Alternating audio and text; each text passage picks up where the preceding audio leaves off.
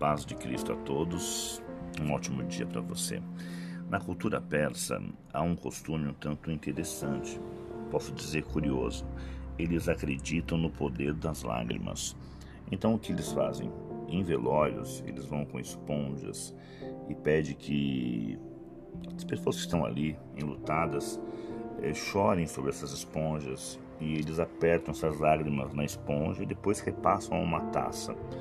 E nessa taça eles veneram, eles cultuam isso como sendo o mais íntimo das suas emoções, a lágrima de uma perda, enfim. E aí, lendo a palavra de Deus, eu vi que em Apocalipse 21, 4 tem mais alguém interessado em suas lágrimas. É o Senhor Jesus. Mas não para dar poder a elas, pelo contrário.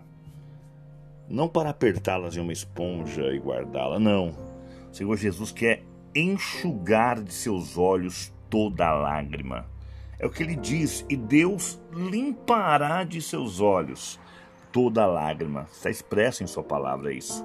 Portanto, neste dia de hoje, para você que talvez está enfrentando uma crise, uma dificuldade, uma luta, assim diz o Senhor.